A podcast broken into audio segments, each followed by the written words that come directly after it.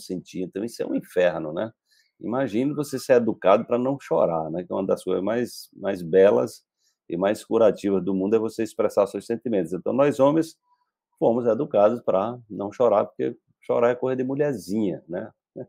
E tem essa coisa pejorativa do feminino. Então, é uma coisa impressionante. Por isso que um dos temas da comunidade, o primeiro tema, né, eu sugeri, o pessoal acolheu, é o sagrado feminino e o sagrado masculino, que nós, homens e mulheres, gente, precisamos nos curar. Nós temos 50% de genes femininos e 50% de genes masculino. Então, nós temos o feminino e o, e o, e o masculino dentro de nós. Toda vez que você está é, excluindo né, um pai, excluindo uma mãe, você está excluindo uma parte sua. Metade né? metade. Né?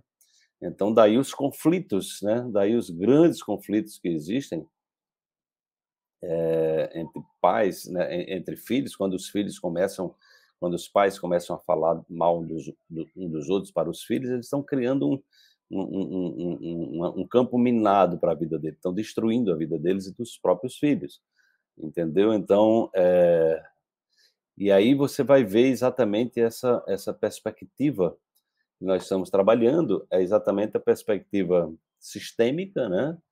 É, buscando trazer esse, esse acolhimento, esse reconhecimento do feminino e do masculino é, em nós, né? De forma que a gente possa, é, de fato, né?